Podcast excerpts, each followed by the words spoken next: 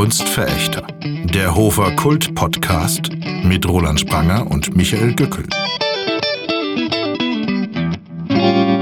Herzlich willkommen zu unserer zweiten Episode der Kunstverächter mit euren beiden Gastgebern, dem fabelhaften Roland Spranger und Michael Gückel. Das bin ja, ich. hallo. Ja, Servus. Noch ja, grüß dich, Steht die Verbindung. Hi. Hallo Yokohama. Ja, hallo, hallo. Ich höre dich, ich höre dich ausgezeichnet. Ich, ja. ich bin gespannt, was heute passiert. Wie oft sind wir das letzte Mal rausgeflogen? Boah, äh, Sechs, sieben Mal oder so? Fünfmal mindestens. Gefühlte 600 Mal. Ne? 666 ja. satanische Mal sind wir rausgeflogen. Du, äh, Roland, wir sitzen immer noch in der, äh, wie nennt man es, Isolation, in der Quarantäne. Am Arsch, sozusagen. Ja. Und ja und müssen uns mit schlechtem Internet verbinden. Ja. Das macht's ja. noch spannender. Mhm. Und wir können immer noch keinen Gast bei uns haben. Das ist ja, das erschwert das Ganze. Wir würden ja gern diese, diesen Podcast mit äh, Gästen anreichern, die was zu sagen haben. Und jetzt müssen wir äh, wieder ein Zwiegespräch führen. Ja, das wäre illegal. Und deswegen machen wir das nicht, weil illegal wollen wir nicht. Und ähm, aber wir Ach, haben. Vorgestern sagtest du noch zu mir halblegal. Halblegal vielleicht, aber da war die Sache ja mit diesen, mit diesen Plastiksäcken, wo ich die reinstecken wollte und das, äh, das ist ja verboten. Das wäre ja nicht gut gegangen. Ne? Du, genau. Sachen, die erlaubt sind, aber vielleicht trotzdem nicht sein sollten, das ist heute unser Thema. Und da wollte ich dich fragen, sag mal, erinnerst du dich noch an diese ähm, schmissigen Tuberkulose-Schlager oder an die berühmten mittelalterlichen Pestgesänge? Oder was ist mit diesen berühmten Lepra-Plastiken und Fresken? Sagt dir das was? Ja, ich, äh, Danse Macabre gab's ja, ne? Also diese, diese, der Todestanz, wo du dann ständig mit, während der Pest mit dem Skelett mit Gevatter Tod getanzt hast. Mhm. Das ist dir ja als Death Metaler sicher bekannt, ne? Ja, also natürlich. Fleisch und Blut. Ja. Oder, oder in die Knochen übergegangen. Ne? Und aber worauf du anspielst, sind die modernen Pestgesänge in der derzeitigen Seuche. Ne? Hm, also was ja. man so alles bei YouTube findet, ähm, aus ja. der Tube. Bei es, es, ich meine, alle möglichen Profis und Amateure äh, fühlen sich ja berufen. Ähm, die technischen Schwierigkeiten reißen einfach nicht ab. In unserem Leben als frisch gebackene Podcast-Influencer müssen wir uns ständig mit neuen Dingen auseinandersetzen. Vor allem mit Phantom, Phantom, technischen Phantomproblemen. Was sagst du dazu? Ich habe dir von Anfang an gesagt, lass uns eine Audiokassette nehmen. Da weiß man, was man hat. Das ist analog. Da gibt es höchstens Bandsalat. Mm, Aber du mit deiner Technik, äh, ja. Ja, wie willst du denn aus der Ferne, wie willst du denn mit der Kassette von Hof nach Leupoldsgrün und zurück und das in Echtzeit? Das stimmt, so lang ist das Band doch nicht, ne? Nee. Nee, okay. egal. Wir waren, wir waren bei modernen Pestgesängen und äh, der komischen Eigenart, dass Künstler zu Katastrophen wie etwa tödlichen Krankheiten äh, meinen, sie müssen irgendwie das für die Nachwelt konservieren und in Senf dazugeben. Egal, also egal wie viel Relevanz. Ne? So, was hältst du davon? Ja, das ist ja spattend über, äh, spackenübergreifend. Spaten, spatenübergreifend. Spaten, nicht, nicht spackenübergreifend. Äh, das greift um sich. Ne? Also ich bin ja neulich äh, von einem Journalisten gefragt worden, ob ich in, in einem Interview, ob ich schon an meinem Corona-Roman arbeite. Und? Die, die Frage ist jetzt natürlich nicht äh, von der Hand zu weisen. Das machen wahrscheinlich eben derzeit Tausende von Autoren. Und äh, bei mir kommt sowas äh, gar nicht in die Tüte. Ne? Also, weil ähm, ich stelle mir das zum Beispiel als total schwer vor, als Autor äh, zu Corona eine, eine, wirklich einen Roman zu verfassen. Wenn du dir mal vorstellst, so ein Einschlag wie 9-11, das war ein Moment, wo jeder weiß, was er am, am 11. September 2001 gemacht hat. Ne? Und äh, das ist jedem voll bewusst. Und es gibt ganz viele individuelle Geschichten. Ich habe eine davon in meinem ersten Roman äh, Trax verarbeitet. Also der spielt genau an diesem Tag, äh, am äh, 11. September. Und äh, das ist so ein Moment, der, äh, der sich gut auserzählen lässt und auch, wie sich da von einem Moment auf den nächsten was verändert. Wie wirst du das bei Corona machen? Ne? Bei Corona gibt es nur eine Geschichte, weil äh, alle bleiben zu Hause. Und, äh, es ist eine Phase. Na klar, also äh, jeder kann genau, weiß auch genau, wo er war, wenn Corona ist. Ne? Bei sich daheim auf der Couch und äh, macht Serienmarathon.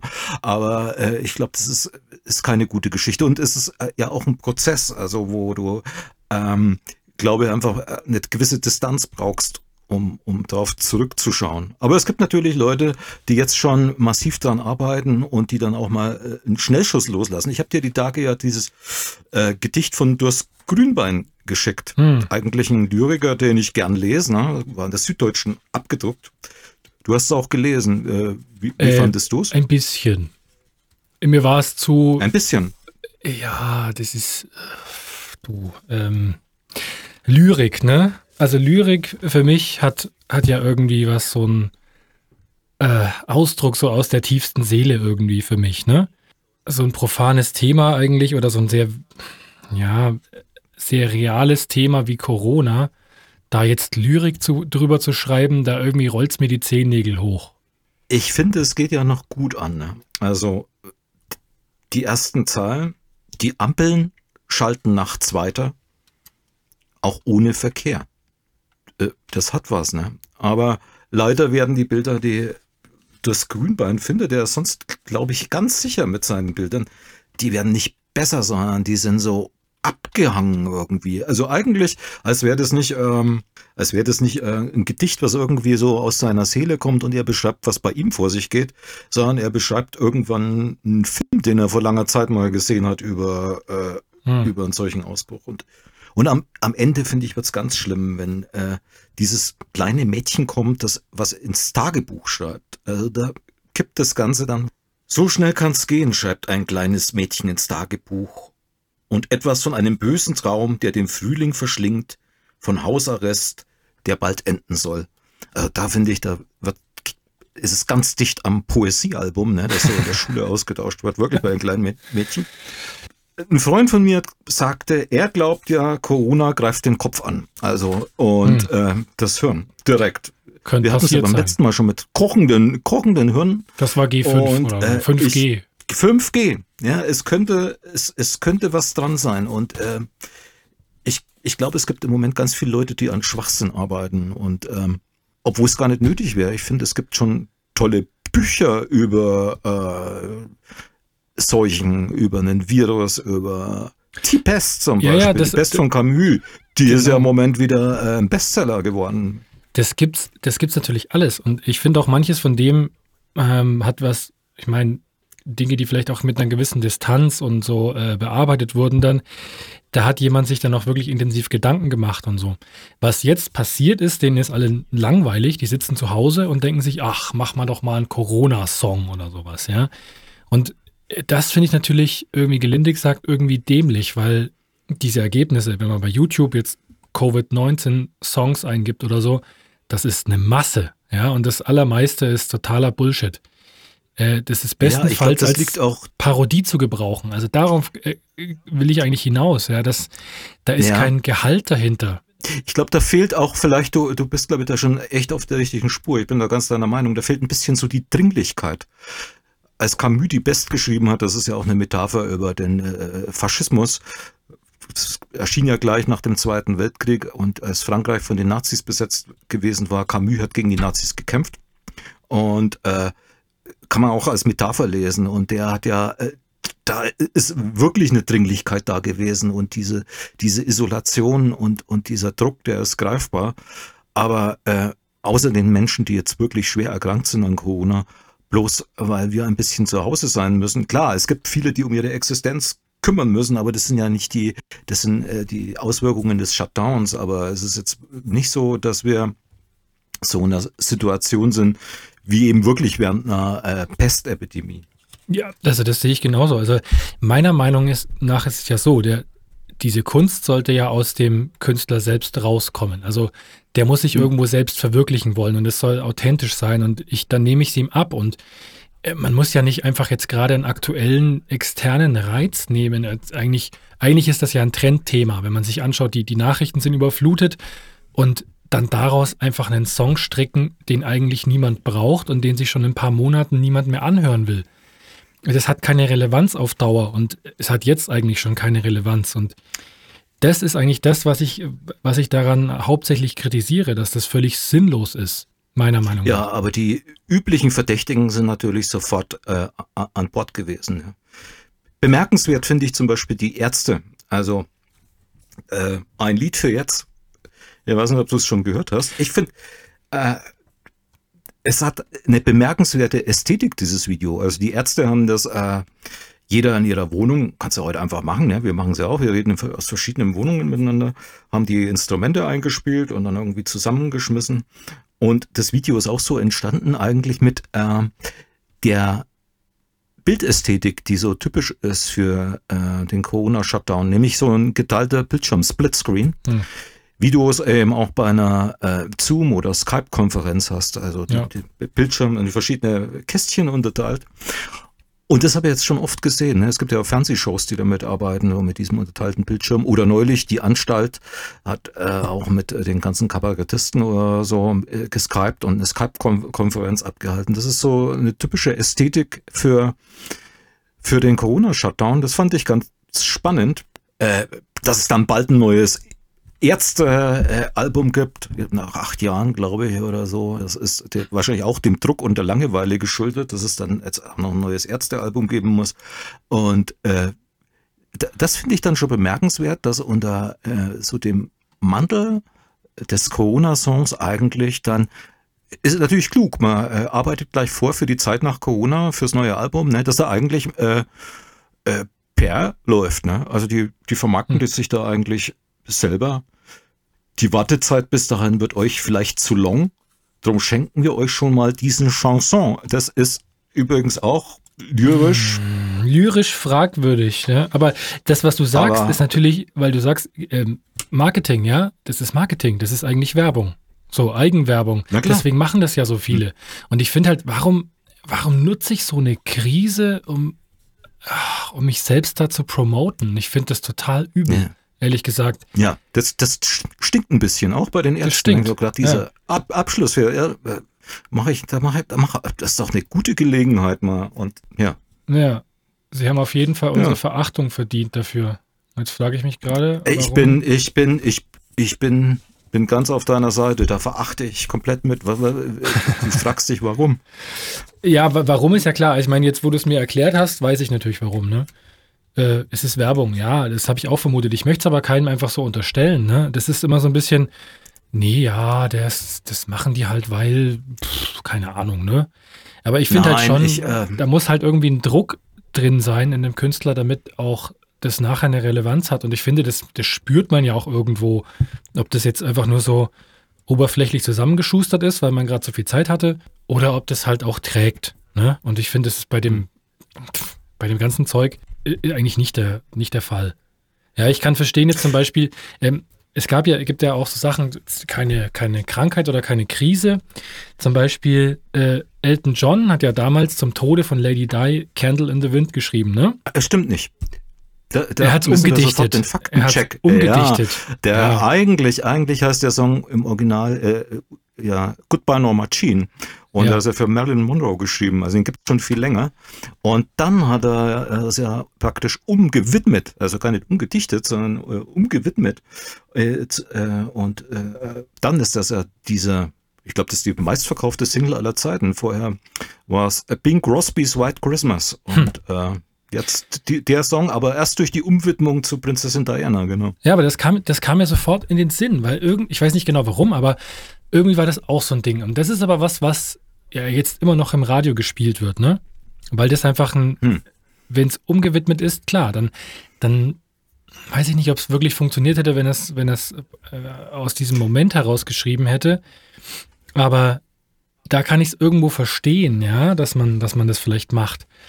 Nur, hm. Aber ähm, wir können uns sicher sein, dass keiner der Songs, die jetzt bei YouTube äh, so viel Aufrufe haben, jetzt äh, in der Corona-Krise rausgehauen wird, äh, dass, dass die in zehn Jahren noch im Radio gespielt werden. Nee, das, also nicht in zehn Tagen. Also. Ah, wobei hörst du viel Radio? Nein, also, ich versuche es zu vermeiden. Also meistens, Radiomucke ist doch meistens Mist, ne? Ja, prinzipiell. Also, eine, eine Band, wo, äh, von der ich glaube, dass die eigentlich eine schon vielleicht eine bessere Absicht hatten. Ähm, die sind, ist, sind Silbermond. Die sind ja ähm, auch sehr sozial aktiv und ich glaube, die ein, also Namen für den Song oder so, äh, die, die ganz, gehen als Spende an die Tafeln, die ja im Moment auch zu kämpfen haben. Hm. Viele Tafeln, äh, bei uns hier in Hof ja auch, die sind geschlossen, weil klar, die, wer hier schon mal, ich wohne ja ganz in der Nähe, an einem Samstagnachmittag gesehen hat, was da für Menschentrauben vor einer Tafel stehen, ja. weil es nämlich unglaublich viele arme Menschen in unserem Land gibt, die hm. da auf diese Hilfe angewiesen sind. Der weiß aber, wie hoch dort auch die Ansteckungsgefahr ist und äh, dass das natürlich heruntergefahren worden ist, um die Mitarbeiter, die ehrenamtlichen Mitarbeiter der Tafel zu schützen, aber auch die Leute, die dort anstehen.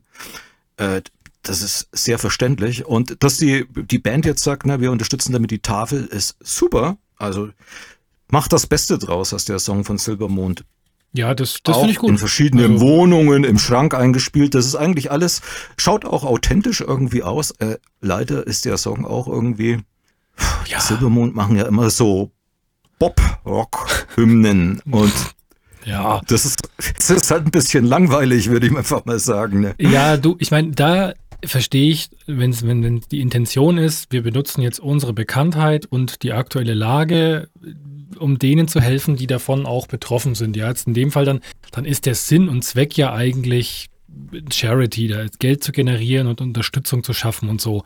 Der Song selber ist dann eigentlich irrelevant.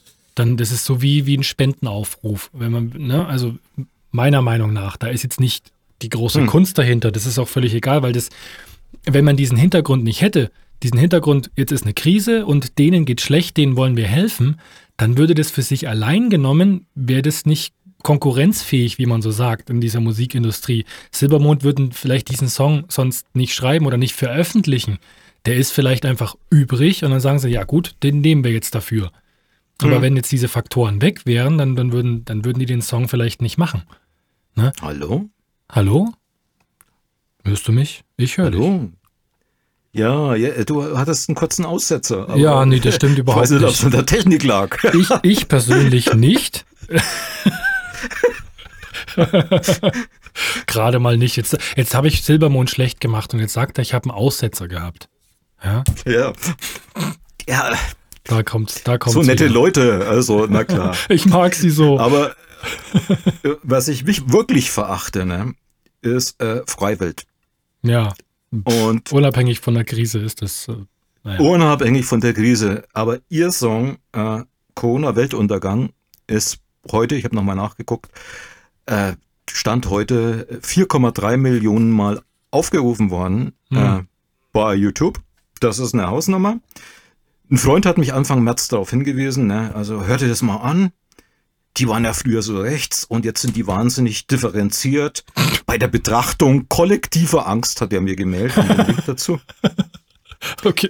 Und dann äh, schreibt er noch original, vielleicht sollte man öfter mal gelassener auf die Befindlichkeiten anderer eingehen oder Lerneffekte einbeziehen. Gedacht, wovon schreibt der? Schreibt der von Freiwelt? Ich kann mir jetzt keine Lerneffekte, ich konnte es mir nicht erklären, aber ich weiß, die haben sich irgendwie länger zurückgezogen, um, keine Ahnung, zu lernen. Oder Leonard Cohen war lange im buddhistischen Kloster, keine Ahnung, was Freiwelt War Freiwelt vielleicht auch im buddhistischen Kloster?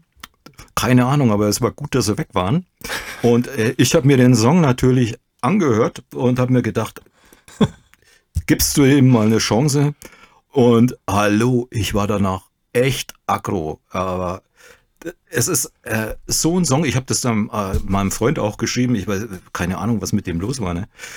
Der bedient dermaßen das rechte Klientel und äh, das glaubt Corona und Klimawandel, das wäre alles von der linken SIF-Presse hochgechest dass wir unsere deutsche männliche Mentalität nicht mehr so ausleben können. Ne? Also wir, wir Freiwelt in dem Fall sind gar keine Deutsche, sind doch Südtiroler oder so. Ja, da kommt die Scheiße doch her. Die haben es selber gemacht. Da, Jawohl. Und leugnen das ja auch. Freiwild haben, die, haben Corona die, gemacht. Die sagen ja in dem Song, ne, wer spricht jetzt noch von Greta und so, es wird halt alles mal irgendwie so hochgepusht und das Ganze ist doch eigentlich äh, von der Lügenpresse, also es ist eigentlich so für mich die Aussage von dem Song erfunden. Ne? Also ich meine, jetzt wo die ganzen Toten dort abtransportiert werden, äh, müssten die eigentlich vor Ort äh, was anderes sehen in Italien. Aber es ist ein zutiefst verachtenswerter Song und das Problem ist, ja, es funktioniert ja irgendwann irgendwie, dass, dass die, diese Band es schafft, ihre rechte Kacke in so äh, ein massenkompatibles Geschenkpapier zu wickeln. Also dass hm. wirklich äh, Leute, äh, dass sich das anhören und dann sagen, äh, das kam ja Anfang März raus, wo man sich, äh, wo ich, wo ich auch verstehen kann, äh, man sich gefragt hat, ist das jetzt wirklich so ernst oder ist das nur so hochgebuscht und dann kommt so ein Song und bedient das Ganze und verschleiert das aber, welche Intention irgendwie dahinter mhm. ist. Wobei das Klientel, also im Klientel ist das komplett klar, worauf das hinaus soll. Und äh, das ist richtig kacke. So, da sind wir wieder. Neue, neue Festplatte, neues Glück. Die Aufzeichnung startet wieder und jetzt hoffentlich ohne nervige Pop-ups. Diese Pop-ups sind fast genauso nervig wie jeder neue Corona-Song, der veröffentlicht wird. So, das wollte ich mal gesagt haben. Ich verachte Pop-ups und Corona-Songs zutiefst. Das muss nicht sein, das muss niemand tun. Niemand wird gezwungen, so etwas zu tun. So, ja. tiefste Verachtung. Tiefste ah. Verachtung. Also eine, eine, Band, wo ich, wo ich auch nicht so ganz verstehe, aber die ein bisschen äh, besser abschneidet, finde ich, ist Tokotronic. Da gibt es diesen Song Hoffnung, den die angeblich schon vor einem Jahr äh, gemacht haben oder so. Mhm. Und der hat ein Video, das so ein bisschen noir-mäßig ist und lauter leere Plätze zeigt. Und man sieht die Band nicht. Das ist schon, das ist natürlich der Hauptgewinn. äh, dass, dass mal keine Band zu sehen ist. Und äh, das, das ist filmisch echt ganz gut gemacht. Ne? Also man sieht äh, so äh, ja, halt leere Badeorte oder äh, ja, und äh, ein bisschen zu zugegeigt ist mir das Lied. Hoffnung. Hm. Naja. Und ein bisschen, vielleicht ein bisschen, und Dirk von Lützow, der Sänger, der neigt, glaube in letzter Zeit ein bisschen so zum Pastoralen. Also das ist auch der, der Situation vielleicht angemessen. Weiß ich nicht. Ja. Äh, und aber was ich bei da, was ich bei dieser Band nicht verstehe, ist, dass die eigentlich schon vor 12, 13 Jahren eigentlich den perfekten äh, Corona-Song gemacht haben und die jetzt eigentlich gar keinen neuen brauchen. Ich habe den selber im März, als meine ersten Lesungen weggebrochen sind und äh, Konzerte, auf die ich gehen wollte, habe ich dann bei Facebook äh, gepostet, nämlich Sag alles ab. Hm. Und der ja. Song passt wie die Faust aufs Auge und äh, rockt sogar. Und also, weil sonst ist ja alles recht langweilig und, und, und staatstragend. Und das ist genau wie, wie in der Literatur. Es gibt eigentlich schon die perfekten Songs. Ne? Also, ja, ja, ich genau. finde auch, äh, es gibt ja viele so äh, Thriller, die sich mit, mit Seuchen und mit, mit allem Möglichen auseinandersetzen. Ähm, ich finde, was es jetzt, also ich meine, die Leute, weil Literatur haben wir ja schon besprochen und Musik und so weiter, was man mit Corona so alles machen kann und was definitiv auch gemacht wird. Ähm, die Leute streamen ja jetzt auch alle mehr, ne? Die gucken sich in, bei den ganzen ja. Portalen irgendwie da die Augen wund und äh, behalten muss da ja auch irgendwie Nachschub her, ne? Können die das jetzt produzieren? Können die das nicht produzieren? Wie, das ist auch die Frage, ne? Sitzen die alle bald auf dem Trockenen, ja? Und müssen immer wieder die gleiche Scheiße angucken, was sie ja sowieso wahrscheinlich machen. Ja, im Moment wird nichts produziert. Also ja. auch in Hollywood nicht. Andere Filme werden ja aufgeschoben, wie James Bond oder Mulan. Das sind Filme, die so nicht ins Kino, gibt ja kein Kino im Moment, äh, kommen. Und ähm, ich hatte ja neulich in einem desaströsen technischen äh, Online-Quaf den Andreas Schatt zu Gast, der einer der äh, Kommissare aus dem Frankentatort äh, ist. Hm. Also er spielt den Fleischer. Und äh, das sind im Moment zum Beispiel auch die Dreharbeiten für den nächsten Franken-Tatort nach elf Drehtagen gestoppt und äh, keiner weiß, wann es weitergeht. Ne? Also äh, das ist tatsächlich so, dass dann äh, erstmal vielleicht eine Lücke entsteht. Hm. Genau. Ja, das, das habe ich mir nämlich auch überlegt. Ähm, ich denke, diese Lücke werden die auf jeden Fall füllen, ja. Vermutlich auch mit Corona. Also ich dachte mir gerade, demnächst gibt es bestimmt so ein Netflix oder Amazon Original-Dingens, ja, so eine, so eine Covid-19-Serie. Ja? Also ich habe mir gedacht vorhin, die machen bestimmt sowas, wo so eine, so eine smarte junge Virologin, ja, die dann Mhm. Die kämpft da irgendwie gegen diesen Virus. Ja, wir nennen die jetzt mal, wir nennen die jetzt mal Dr. Susan Heinzinger oder sowas. Ja, das klingt dann irgendwie so. Susan Heinzinger. Susan Heinzinger, Dr. Susan Heinzinger, eine smarte junge Virologin. Hm. Und die kämpft nicht nur gegen das Virus, sondern die muss wie, auch. Wie findest du eigentlich die Namen in deinen äh, Texten? Also mir fällt das jetzt auch wieder auf Susan Heinzinger. Ich, ja, aber es passt schon irgendwie ja, so. Irgendwie zur, dachte ja, ich, die ja. muss irgendwie so heißen. Die die kämpft jetzt nicht nur gegen das Virus, sondern die muss auch gegen so eine untätige Politik kämpfen. Und gegen so eine Verschwörung, die bis in höchste Kreise geht. Ja, dieses, diese Corona-Verschwörung. Es stellt sich raus, das kommt doch aus so einem geheimen Labor. Und Susan Heinzinger muss es aufdecken. Da ist, äh, sind bestimmt schon Leute dran, die das schreiben. Ich sag Und es ja. gibt auch ein Pub Publikum dafür. Ich meine, es gibt ja die Leute, die äh, sich dann, wenn in ernsten Zeiten, ne, man kennt es aus Kriegszeiten oder so, die sich dann ablenken und äh, Komödien gucken oder so. Oder halt äh, Rosamunde Pilcher. Und äh, es gibt aber Leute, die starren, also die starren wirklich auf diesen Zustand und die wollen dann immer mehr davon, die wollen die Pest lesen oder die schauen dann äh, Outbreak an. Outbreak, diesen, der Hm. ist glaube ich 25 Jahre alt, der Film gibt's ja auf Netflix Ja. und der ist plötzlich wieder in den Top 10 dort, weil alle plötzlich wieder Outbreak sehen wollen. Die wollen sehen, wie eine Seuche ausbricht und äh, Übrigens stammt die dort ja in dem Film auch aus einem, ist die, der Virus ja menschengemacht. Und am Anfang, es ist wirklich so ein bisschen Corona-mäßig, am Anfang wird ja so, ach, es ist lange her, dass ich den Film gesehen habe, aber es wird irgendwo in Afrika ausprobiert und das Lager, in, äh, wo, äh, wo das getestet worden ist, das wird dann mit äh, von Fliegern zusammengepompt, damit äh, der, der Virus zerstört ist. Und natürlich äh, der, das Leben oder der Virus findet einen Weg. Äh, sieht man da ein paar so Äffchen wegturnen ne? und Ja. später ein, dann, ein, einer der Nachfahren des Äffchens Jahre später sorgt dafür, dass das Ganze in Kalifornien ausbricht und dann müssen Dustin Hoffman und so weiter, ne, die müssen dann, dann ran. Ja, ganz Und- klasse äh, Kameraführung von Michael Ballhaus, weil so in die, eine der ersten Szenen, wo die dann in dieses Labor reingehen, das ist so eine ganz, ganz extrem lange Plansequenz. Das ist richtig beeindruckend, wenn man sich das anschaut, dass die Kamera also ohne Schnitt, ohne Unterbrechung fährt durch dieses Labor und es ist alles koordiniert und äh, wie, die, wie die ganzen Handlungen da ab, äh, ablaufen, das finde ich immer faszinierend. Also Michael Ballhaus hat ja sowieso immer ganz tolle Kameraeinstellungen und, und Plansequenzen, fand er ja auch immer toll. Hm. Äh, das ist mir von diesem Film mehr in Erinnerung geblieben als, gut, die Äffchen noch, ja, die Äffchen noch und diese Plansequenz. Und der ist ja auch von Wolfgang Petersen gemacht, das war, da waren, als Regisseur, ne? Da Ja, waren, Leute mit. waren wir als äh, Deutsche gut vertreten, ja. Leute mit Vision. Und er ist, äh, ich weiß gar nicht, darf man sich diesen, F ja, aber darf man sich diesen Film heute noch angucken? Einer der Virologen äh, ist Kevin Spacey. Hm. Und äh, darf man sich heute noch Kevin Spacey-Filme angucken? Das ist doch die Frage. Also nach MeToo und den Missbrauchsvorwürfen gegen Kevin Spacey ist ja seine Karriere ist total im A. Hm. Und Das ja. finde ich ist eine ganz schwierige Debatte. Das, ist- das gibt es ja in der Musik so ähnlich auch. Ja, es gibt so, Ja. äh, es jetzt, gibt so. Hast du, jetzt hast du bei mir wieder einen Aussetzer, ne? Immer wenn es schwierig wird, ich ist so habe ein Aussetzer ich bei hab mir. keine. Ist, Nein, äh, nein, nein, nein, nein, nein, nein. Niemals. Ich habe keine Aussetzer. Hörst du Ja. mich? Dann ist es doch, dann ist es, jetzt höre ich dich wieder, glasklar, ne? Hm. Ja, glasklar. Als, glasklar. wär, als wärst du, ja. ja. Nee, also ähm, das ist deine glockenhelle Stimme. Ja. Was ich sagen wollte, es gibt ja so diese, diese, diese Debatte auch irgendwie in der Musik ähm, bei Bands, die, sag mal, politisch sind, ja.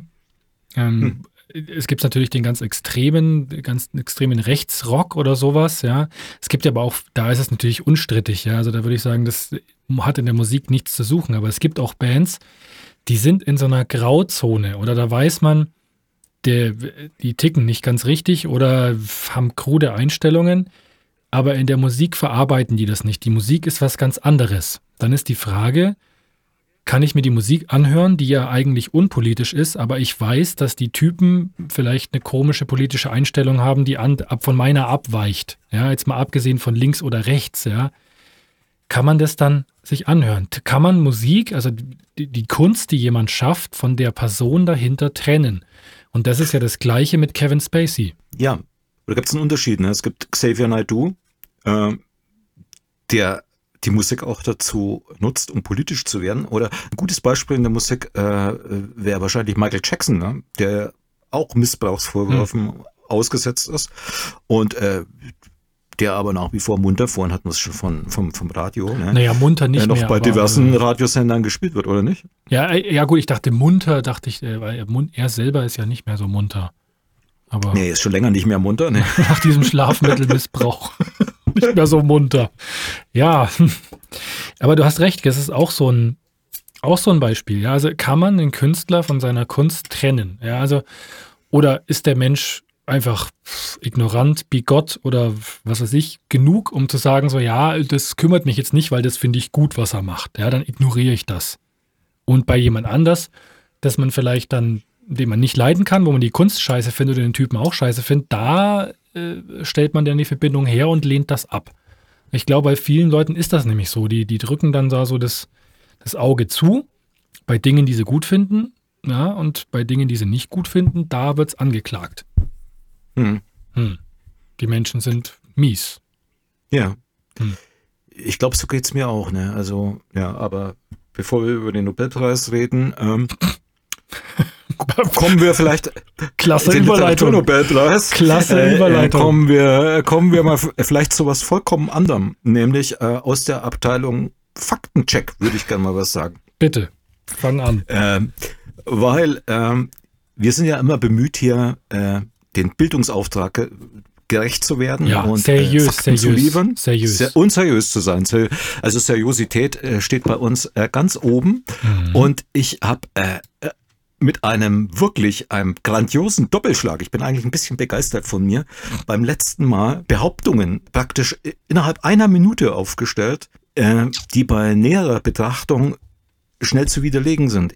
Ich habe mich selbst widerlegt, weil ich mir gedacht habe, jetzt schaust du dir ja mal an, der Bullshit, den du erzählt hast, ob das auch alles stimmt. Und äh, also es geht um Keith Richards. Hm, der wurde nicht von einer Kokosnuss erschlagen. Er wurde nicht von einer Kokosnuss am Kopf getroffen, wie ich fälschlicherweise behauptet habe, sondern im, es war im Gegenteil so, dass er versucht hat, eine Kokospalme zu erklimmen, zusammen mit Ron Wood auf den Fidschi-Inseln und von dieser Kokospalme heruntergefallen ist und sich eine Gehirnerschütterung zugezogen hat. Hm. Und äh, beachtlich ist, dass er also äh, schon, ich glaube, acht Jahre vorher einen ähnlichen Unfall hatte. Er ist äh, also vorher auch schon mal gefallen gewesen, nämlich als er in seinem Anwesen äh, in der Bibliothek war und versucht hat, mit der Leiter ein Buch aus dem Regal zu ziehen und dann ist er von der Leiter gestürzt und brach sich dabei eine Rippe. Und äh, beachtlich finde ich also dabei, dass ich hätte, äh, das siehst du auch, was, du, was man für Vorurteile hat, ich hätte Keith Richards jetzt nicht in der Bibliothek seines Hauses vermutet, wo er auf der Leiter steht und versucht, ein Buch rauszuholen. Du weißt ja nicht, was, was der in seiner Bibliothek hat. Ja, vielleicht hat er nur Was, Groschenromane. äh, sag mal, Ja, vielleicht hat er, vielleicht hat du er, wolltest jetzt was anderes sagen. Ich weiß genau, dass du was anderes sagen wolltest. ähm, ja, er hat nur Pixie-Bücher. Aber es geht noch weiter, weil ich äh, beim letzten Mal so gut in Schwung war, habe ich dir gleich noch eins draufgesetzt und gesagt, äh, durch vom der Palme fallende Kokosnüsse sterben jedes Jahr mehr Menschen als bei Haiangriffen. Ja, du hast es geglaubt. ich hab, wie hätte ich das widerlegen können? Du hättest das schwer widerlegen können, weil äh, ist diese, was ich dir gesagt habe, das wird überall in der Presse immer noch äh, geschrieben. Mhm. Und es, es gibt zum Beispiel, äh, also diese Behauptung, dass im Jahr, ich habe glaube ich auch die Zahl genannt, es 150 Todesopfer durch Kokosnüsse gibt Mhm. und dass es zehnmal so viel ist wie bei Haiangriffen, Mhm. das steht überall in der Presse. In Deutschland zum Beispiel stand es in der Süddeutschen Zeitung, in der Frankfurter Allgemeinen Zeitung. Die Bildzeitung hat es sogar abschwächend äh, behauptet. Äh, die hat, äh, ja, wahrscheinlich haben sie einfach nicht aufgepasst. Die haben gesagt, 150 Menschen würden verletzt und so. Und äh, tatsächlich ist das eine moderne Legende. Es gibt sogar einen Wikipedia-Eintrag dazu. Tod durch fallende Kokosnüsse. Das ist sehr spannend, weil es äh, das Problem fängt damit an, dass es zwar eine Aufzeichnung gibt, wie viel Haiangriffe es im Jahr gibt. Also da gibt es eine Statistik. Es gibt aber keine Statistik, äh, wie viel Menschen an Kokosnüssen sterben. Also es werden tatsächlich immer wieder Menschen durch Kokosnüsse verletzt. Es gab eine Studie auf den Salam Salamonen, äh, irgendwann in den 90ern oder so. Und da gab es äh, innerhalb von fünf Jahren 16 Schwerverletzte durch Kokosnüsse, aber keine Toten. Hm. Und jetzt Obacht geben. Eine, äh, irgendwie eine britische Reiseversicherungsgesellschaft hat es hochgerechnet, falsch hochgerechnet. Klar, die wollten Geschäft machen, die Reiseversicherungsgesellschaft, und hat behauptet, äh, es würde 150 Tote im Jahr geben durch Kokosnüsse. Mhm. Und diese Zahl geistert immer noch äh, durch die Presse. Vor allem, weil, jetzt kommt der Clou, wer hat diese Zahl äh, entscheidend vorangetrieben, dass sie publik wird? Nämlich Haischützer, Aha. die den Menschen die Angst vor dem Haiangriffen nehmen wollen. Zum Beispiel Greenpeace hat, ich zitiere jetzt aus dem Wikipedia-Eintrag, mit der Verwendung des Vergleichs stereotypen Vorstellungen zur Gefährlichkeit von Haien widersprochen. Du, Also- äh, also Roland, ähm, ich bin dir unendlich dankbar, dass du das aufgeklärt hast. Und ich möchte jetzt einfach mal behaupten aus meiner eigenen Statistik, ich glaube, es sterben mehr Leute an schlechten Freiwild-Songs als an Kokosnüssen. Da bin ich auf jeden Fall äh, auf deiner Seite. Ne? Also da, da lege ich mich auch fest. Zumindest, zumindest macht's die Kokosnuss ja nicht absichtlich. Nein, die Kokosnuss kann nichts dafür. Ja, aber ich finde, das ist schon fahrlässig. Aber Freiwild kann, Freiwild kann was dafür. Das müssen wir uns immer wieder bewusst machen. Wahrscheinlich werden wir verklagt, wenn das hier rauskommt, dass sie sagen so, ja, die, die ach so, Kokosnüsse. Ne? Die Kokosnuss. Die haben, uns, die, die haben uns mit Kokosnüssen verglichen. Wir wollen mit Haien verglichen werden. naja, sieht aus so ein Nein. bisschen, bisschen hohl. Dann ja. wird Freiwild mit Kokosnüssen verglichen, nicht Aus- mit Haien. Außen haarig, innen weitgehend hohl. Ja, also, naja. Also es soll jetzt kein Vergleich sein, aber da so gewisse. Gefährlich, jedenfalls beides gefährlich, meiden Sie Freiwild und Kokosnüsse. Zu ihrer eigenen Sicherheit und Corona. Corona, äh, lass uns auf Corona zurückkommen. Ich habe äh, einen Freund, äh, hab ich gesagt, was, was hast du, was hast du eigentlich über Ostern gemacht? Und er sagt, ein bisschen Radfahren und so. Und mit dem gehe ich gerne ins Theater. Und dann sagt er, es gibt die ganzen tollen äh, Streams aus dem Theater und hat mir ähm, Streams von den Münchner Kammerspielen und vom Thalia Theater in in Hamburg empfohlen und die machen das auch ganz geschickt. Jeden Tag wird so ein anderes Stück ins Netz gestellt, das man sich dann angucken kann und ist wirklich toll, um so seine ähm, Theaterlücken Lücken zu schließen, aber zeigt, glaube ich, auch ein bisschen so die Unmöglichkeit, also wirklich sowas eins zu eins äh, abzubilden. Also im Thalia Theater läuft zum Beispiel nächsten Donnerstag ähm, ein Stück, das ich tatsächlich live gesehen habe, äh, Maria Stuart von Mhm. Schiller in einer tollen Inszenierung. Ähm, die ist nur 105 Minuten lang, gute Kinofilmlänge oder so. Oder kürzer als ein moderner Kinofilm vielleicht sogar. Und äh, das ist für Schiller extrem kurz, weil äh, der leidet ein bisschen drunter, dass er immer zu lang ist. Man kann Mari- Maria Stuart auch in vier Stunden machen. Und es ist schön knackig und spielt in der, so in der heutigen Poliz Politik als Bühnenbild gibt es sowas wie das Kanzleramt, das dort aufgebaut ist. Und es dreht sich auch ständig. Und ich habe also schon einen Trailer von dieser Aufführung jetzt, also von der Videobearbeitung, äh, der, der Videoaufzeichnung gesehen. Und man hat halt diesen Moment der, der Räumlichkeit überhaupt nicht. Also weißt du, die- dieses, dieses Kanzleramt, was äh, praktisch dann auf der Bühne ist, wo es viele Glas gibt und viele Türen, durch die gegangen wird. Und ständig sind nicht nur die Leute irgendwie aktiv, die gerade sprechen, sondern es tut sich immer was. Und man kann im Theater hingucken, wo man möchte. Und Hm. ist nicht irgendwie so ferngesteuert von dem Schnitt. Äh, das fällt halt alles weg, ne? Also so äh, die, diese, diese Räumlichkeit, diese andere Ebene, diese Freiheit, die man da im Theater hat.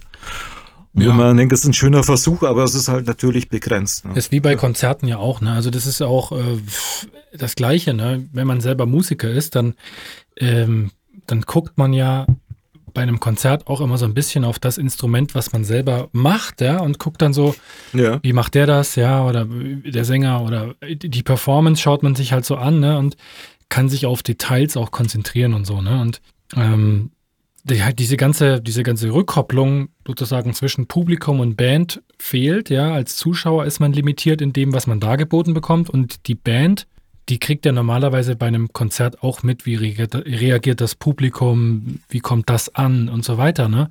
Äh, was tut sich da? Und das fehlt natürlich total. Das hört man ja auch von vielen Künstlern, die jetzt so Livestreams machen, so ihre Wohnzimmerkonzerte ins Netz übertragen. Mhm. Das, das geht halt so hinaus ins, ins Nirvana irgendwo, ja. Äh, und man weiß nicht, wie das ankommt. Ja, man, man sieht vielleicht höchstens dann so, okay, das streamen jetzt so und so viele Leute oder jetzt nimmt dies, die, die Zuschauerzahl ab oder sowas, ja. Aber ja, ne? Also das ist ganz schwierig. Also ich äh, habe das ja auch bei der, bei meiner Lesung da aus der Isolation, aus dem Galeriehaus, äh, gemerkt. Da so hat aber die. Zuschauerzahl doch gar nicht abgenommen, oder? oder Das doch? weiß ich nicht. Ja, also ich habe immer gefragt, ja, und der sagt, ja, ja, top, so, ne? Aber ich Ich meine, da waren alle ordentlich dabei. Ja. ich meinte jetzt so diese, diese Rückkopplung. Du weißt halt nicht, wir haben das letzte Mal von diesem, Ja. von diesem, diesem Moment gesprochen, wo die Leute dann immer die Luft einsaugen, wenn dann diese die brutale Szene kommt. Das hat man nicht und überhaupt, es Das hat, hat, hat ja ein bisschen gefehlt, ne? dass Ja. die, die Leute in der brutalen Szene. Oh, Ja, machen. oder es lacht auch keiner, wenn es lustig ist, oder ist, äh, keine Ahnung, es geht Mhm. keiner raus und äh, es fehlt ja auch irgendwie so diese, dieser Moment der Verachtung, wo einer sagt, so die Scheiße schaue ich mir nicht länger Mhm. an. Ne, aber Ja, und das lässt sich auch nicht durch irgendwie einen äh, Live-Chat ersetzen, wo dann einer schreibt, hey, alles super oder so. Ne? da kriege ich ja auch nichts von mit. Ne? Also äh, dann, Ja. äh, während ich da jetzt quasi lese. Ne? Also so, wenn man in einem, in einem Raum sitzt mit Leuten im Publikum, dann, dann kriegt man ja so ein bisschen aus der Peripherie ja trotzdem mit, wie die, ne? Resonanz ist. Ganz komisch, aber pff, ist halt so. Ne? War das eigentlich äh, auch nur halblegal? Du bist, äh, du, du bist ja dann von deinem Wohnort äh, nach Hof ins Galeriehaus gefahren und Hm. das war, ja- war das amtlich? Ja, das ist ja, es ist ja im Prinzip ist es ja be- beruflich, ja. Ich bin Künstler auf dem Weg zur Arbeit, ja. So, äh, wenn, Ja. wenn du Autor bist und eine Live-Lesung machst und das ist wohl genehmigt, wenn da sonst keiner dabei ist. Also wenn da nur Mhm. zwei Hansis sind und die sich zwei Meter auseinander hocken, ist das, glaube ich, okay.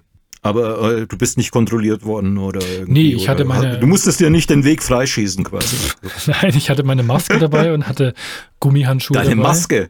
Ja, Was, hast du eigentlich gelesen, äh, in, in Fürth ist ein Rentner von der Polizei angehalten worden, der war einkaufen, also ordentlich äh, mit äh, Mundschutz und ist dann nach Hause gefahren und ist an der Polizei vorbeigefahren, haben die den rausgewunken äh, und haben ihn angeklagt wegen, äh, weil er gegen das Vermummungs Vermummungsverbot äh, ver äh, verstoßen hat.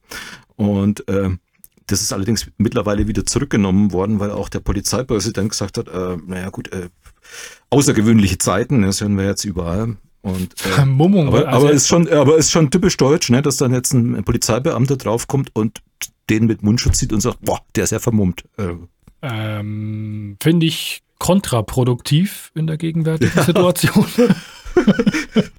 um es mal so ähm, wohlwollend zu formulieren. Ja, völliger Schwachsinn, aber ähm, ich meine, der wird ja wohl, der hat ja bestimmt nicht so eine, so eine Gummischweinemaske aufgehabt, mit der man die Bank überfällt oder so. Es wird ja so eine normale Mundschutz gewesen sein.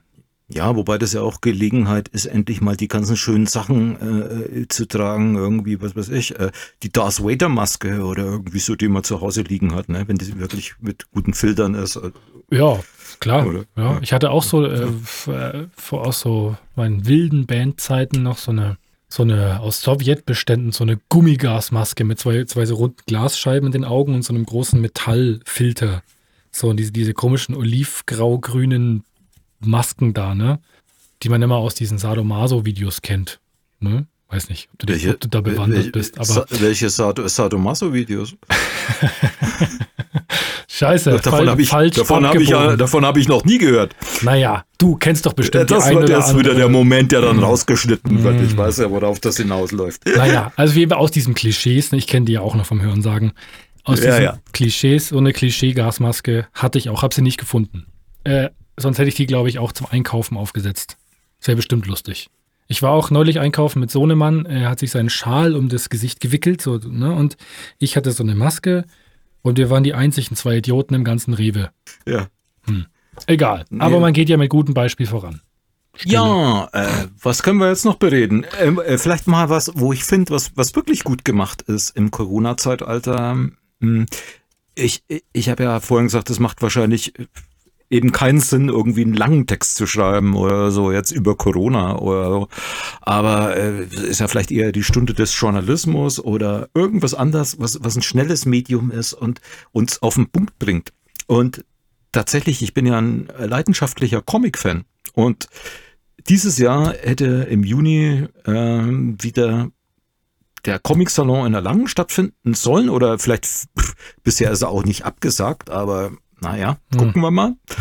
er findet nur alle zwei Jahre statt und ähm, die haben was Schönes ins, initiiert, finde ich, nämlich äh, Zeichnen aus dem Homeoffice, wobei das N bei Zeichnen das erste äh, eingeklammert ist. Also kann man äh, Zeichen aus dem Homeoffice oder Zeichnen aus dem Homeoffice lesen, wo sich eben äh, befreundete Comicautoren überwiegend deutsche Comicautoren äh, aufgerufen sind, ein Lebenszeitenzeichen aus dem Homeoffice zu geben. Also gut, Comiczeichner arbeiten wahrscheinlich die meiste Zeit im Homeoffice, aber irgendwas macht es auch mit denen.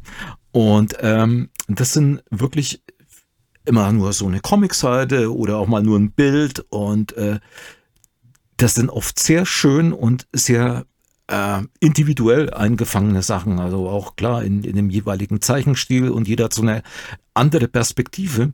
Und da durch diese Seite durchzuscrollen, also die Zeichen aus dem Homeoffice beim comicsalon.de, das ist, äh, das macht mir viel Spaß. Also, und das sind wirklich so äh, Dinge, wo ich mir denke, okay, da, das ist wirklich der Moment abgebildet. Manche schauen auch wirklich aus, als wird, wird wäre es gerade ein äh, Polaroid-Foto gemacht worden von, von, von irgendwas.